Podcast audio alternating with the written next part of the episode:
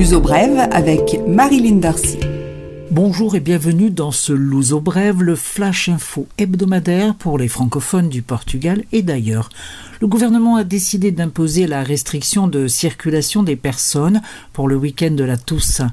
Du jeudi 29 octobre à minuit jusqu'au 3 novembre, il ne sera pas permis de se rendre dans un conseil voisin, le conseil étant une division administrative.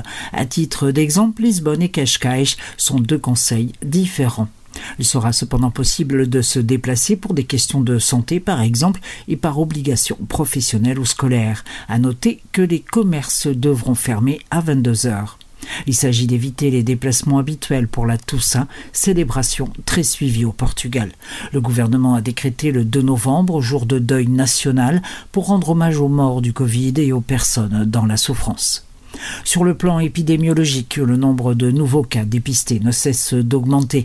Jeudi 22 octobre, le pays a franchi pour la première fois la barre des 3000 cas dépistés en 24 heures. Le nombre d'hospitalisations accompagne cette évolution et l'on se rapproche des niveaux d'avril dernier avec 1365 personnes hospitalisées le 22 octobre, dont 200 en service de réanimation. Le Portugal a déjà réalisé 3 millions de tests depuis le début de la pandémie sur une population de 10 millions 300 000 personnes.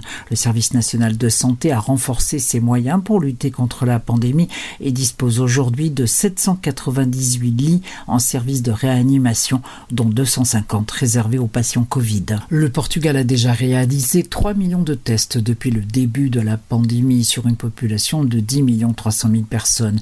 Le service national de santé a renforcé ses moyens pour lutter contre la pandémie et dispose aujourd'hui de 798 lits en service de réanimation, dont 250 réservés aux patients Covid. Le Portugal a déjà dépensé presque un demi-milliard d'euros pour lutter contre la Covid. Selon les recherches du journal Publico sur les contrats publics, cela représente une moyenne de 47 euros par habitant. L'obligation du port du masque dans la rue et celle d'utiliser l'application Stay Covid dans certains secteurs de la fonction publique devait être examinée par les députés le vendredi 23 octobre. Mais le Premier ministre a demandé le retrait de l'examen du projet de loi, considérant qu'il était nécessaire de procéder à de nouvelles recherches. Le projet de loi avait suscité un tollé de protestations. Nouvelle augmentation du chômage en septembre faible par rapport au mois d'août, plus 0,2%. En revanche, cela traduit une augmentation de plus de 36% de demandeurs d'emploi par rapport à septembre 2019. La situation est très préoccupante en Algarve où les inscriptions au centre d'emploi ont augmenté de 123% en un an. Crise politique ou consensus face à la crise de la Covid-19, les prochains jours seront décisifs pour le projet de loi de finances de l'an prochain. Le PSD, principal parti de droite dans l'opposition, a décidé de ne pas voter le projet de budget 2021 proposé par le gouvernement socialiste.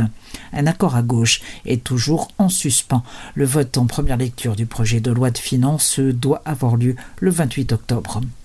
Le Portugal va se doter d'une ligne de train à grande vitesse mixte dans un premier temps. Elle permettra dans le futur de joindre Lisbonne à Porto en 1 heure et 15 minutes. Attention au Portugal comme ailleurs en Europe, on change d'heure ce week-end. Le passage à l'heure d'hiver aura lieu dans la nuit de samedi 24 au dimanche 25 octobre. Il faudra retarder les horloges d'une heure. Quand il sera 2 heures du matin, il ne sera dans la réalité qu'une heure du matin. L'uso brève, culture. Les suggestions culturelles de l'Uso Brève, nous vous recommandons cette semaine Expérience Magical Garden. Cela se déroule au Jardin botanique de Belin. Et à partir de 19h, on peut parcourir le jardin qui est ponctué de figurines illuminées évoquant les différents pays dont plantes et arbres du jardin sont originaires.